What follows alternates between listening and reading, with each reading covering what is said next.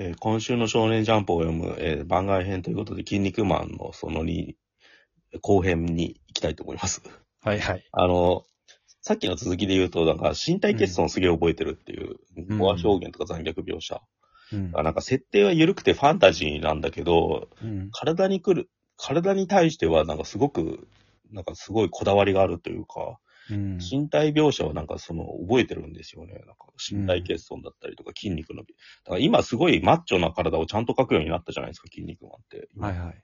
結構でかすぎるというかさ、なんかごつすぎると思うんだけど、うんあれもなんかゆで卵の中にある身体感覚みたいのをやっぱ優先してんだと思うんですよね。うん。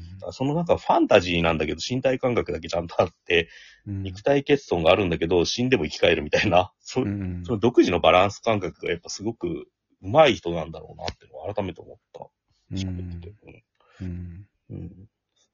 まあなんかそうです。肉体表現っていうところで言うと、なんかうまく今のそのマッチョブームにはまっあるというかうん。というか、やっぱり筋肉マンが盛り上がってる時って、プロレスブームがあったのかな、最初。ああ、一応、馬場とか猪木の時代ですよね。一応あって、うんで、今は、そのまあ筋トレブームというあかー、なんか感覚で分かってきた。だから前田明とかの時代になっちゃったんですよ。うんリングスとかの総合格闘技。だからグラップラーバキの時代になっちゃうわけですよ。90年代と。それがなんかちょっと入れ替わりなんですよ。多分筋肉マンと。やっぱその男の肉体、どういうのがかっこいいかっていう価値観の変遷もやっぱり関係してると思ってて、あの、まあ、マッチョが、うん。マッチョもかっこいいみたいな時があった、うんか強い男がかっこいいみたいな、そういうプロレス前線みたいな時代があった後に、武田真治とか石田一世とかのフェミオというか、そうそうそう。な軟弱な感じもかっこいいというか、なんか細マッチョみたいな言い方のうんが流行った時期もあったと思うんですけど、そんな感じで、いわゆる今のマッチョとはちょっと違う体型うん。が、あの、かっこいい男の体型っていう風に言われてた時代があっあて、ちょうどそこでが筋肉マン、一応2世とかあったけど、うん。あの、下火というか連載してない時期と、ああの、盛り上がってた時期と、こう、符号を結構してんじゃないかっていう気がしててー。あの、ジョジョがだから3部から変わるじゃないですか。うん。一部二部ってやっぱマッチョヒーローの系譜なんですけど、うん90年代入って、ジョータロウとか、あの、ジョースケというのがあるんですけど、どんどん体がしぼんでいくんですよ、なんか。うん。で、スタイリッシュにどんどんなっていくっていうさ、なんか。うん。その時期ってやっぱ、筋肉マンっていうか、ゆで卵が一番沈んでた時期ですよね。90年代って。あと、ドラゴンボールの悟空の書き方でもすごいそれは思ってて、うん。あの、普通に90年代とか80年代が連載してた時は、うんまあ皆さん見覚えのあるあのボディじゃないですか。うんうん普通にマッチョ感はある。うんうん。筋肉マンよりかはまあちょっと細身かもしれないけど、うんまあまあまあ一応筋肉あるじゃないですか。うん。でもなんか、まあ完全版とかいろいろ多分鳥山明って、うん。連載終わってからも僕書いてるんですよね。うんうん。で、書いた時に、ちょっとやっぱり痩せ型になってるんですよ。ああ。その時って。うんうんでも、時代がこう進んでてスーパーとか始まって、またちゃんと、あの、ああ、今戻ってるな。うん。筋肉がちょっと書いてるなっていう気がしてて、うん。それはなんか、武田真治が筋トレブームに乗っかって復活してる。まあ、それが象徴的な感じはしますよね。うん。ああと、新日の棚橋とかの感じですよね。プロレスにっても。やっぱ、マッチョなんだけど顔がその優しくてヒーローってみたいなイメージが、もう一回復活してるときに、多分筋肉マンブームがうまくシンクロしたんだろうん。あと、あれ、努力、友情、勝利の話まだしてないう。あ。ししてないですね。そうそう。それでかいなってすげえ思ってて、うんなんか、あの考え方がもう、我々ジャンプっ子には刷り込まれてしまってるとこがうん あるわけじゃないですか。友情パワーってもろ言ってますよね、筋肉って。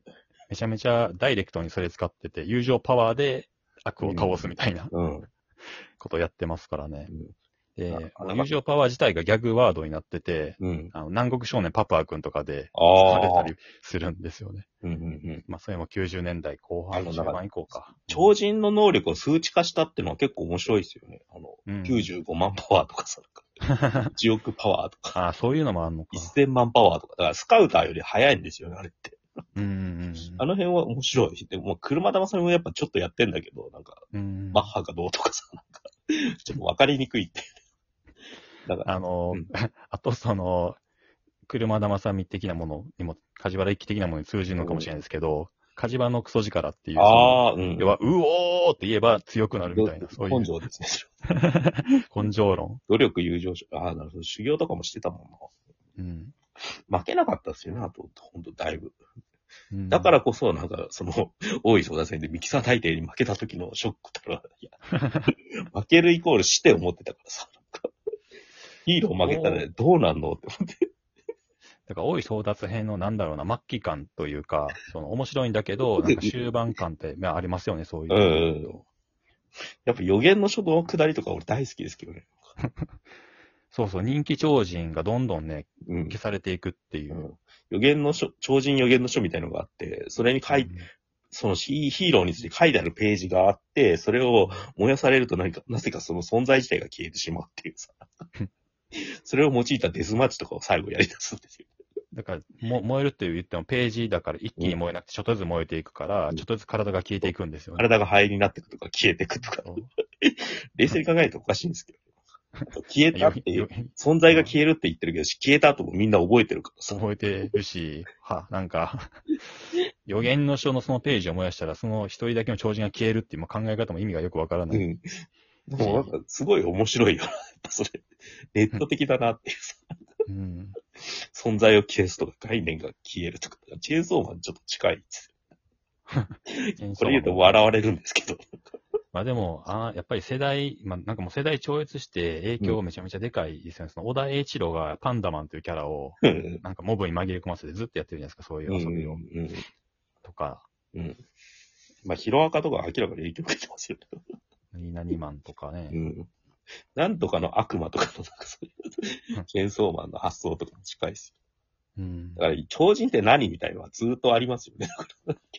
そう、だから、もうそこの設定とかもどんどんこう変わっていってるし、もううん何も考えてないんでしょうけど、うん。に 人間のすごいやつなの？それともなんか、つくも神とかなの？キーパックマンってなんだよってさ。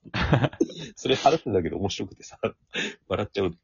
ウォッチマンとかね、うんキュー、キュー、キュービックマンなんか人間の形から、なんかずれてってるやつ、ロビン・マスクとか理解できるんだけどさ、その辺の、うん。なんか、ティーパックマンとかあの辺は何なんだっていうさ、さっき、なにわさんが、あのえ、花、ポッドキャスト外で喋ってた、つくも神的な、そうそうそう。そういう、万物の魂が宿っている神とか、。そういう、なんか、うん。あ流行り物が出てきたのがすげえ面白かったですよね、当時。知恵のアマンとか。ああ、ルービックキューブのやつか。そう。だなんだっけ、名前忘れたけど、多い継承線に、なんか8ミリカメラじゃないですけど、テレビカメラみたいなやつもね。あの、ミスター VTR だ。ミスター VTR。マンつけなきゃミスターでいいのかな？うん。とかミ。スターだったかな？間違ってるような気もするけど、わかんない。ミキサー大帝ってのがあります。単単語言ってるだけで面白くなっちゃうっていうダメなパターンですよね、今回。あと、もう、その言い出したらキーなんですけど、筋肉マンゼブラとか、筋肉マンマリポーサとか、うんいや筋肉マンは筋肉マンでいるんだから、違う名前 うん。つけれよって思うし、違うマスク、もうちょっと違うマスクでいいのにみたいな。うん。筋肉マンって単語が意味が変わっちゃってんだよね、その辺まで。か仮面ライダーの、なんかいろんうんな仮面ライダーがいるみたいな感じですガよねンダムとかに近くなってるっていう。うん。あ、でもなんか、多い争奪編のさ、なんかスーパーフェニックスとか、うん。だからあそこでなんか貧富の格差みたいなことを考えさせられましたよね。まあ、いろんなことをうん学び、大事なことは全て筋肉マンから教えてもらった。だから貧乏ってことがこんなに辛いんだみたいなちょっと思ったな。マリポーサですか、だからなんかさ、そういう、なんか、なんだろうね、ほんと設定ファンタジーなんだけど、うん結構えぐいなって今考えると思うことが多い、すごく。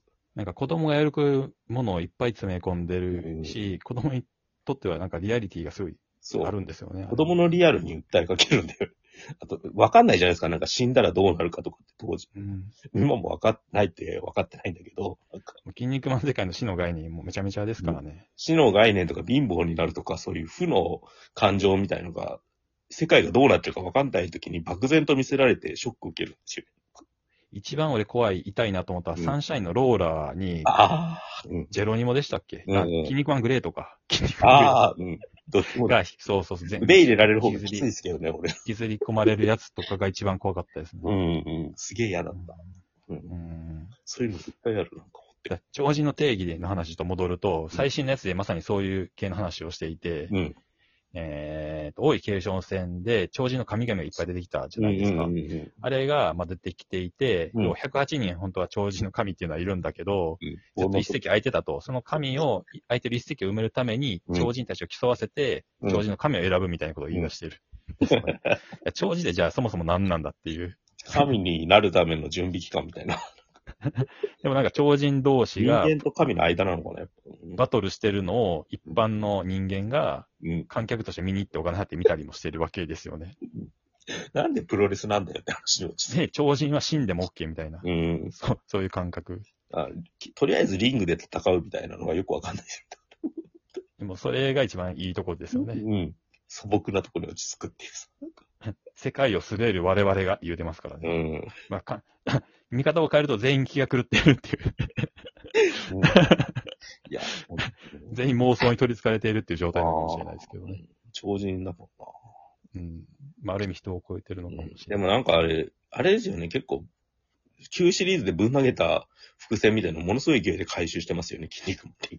回収っていうかなんかまあ、サタンが出てきたり、うん。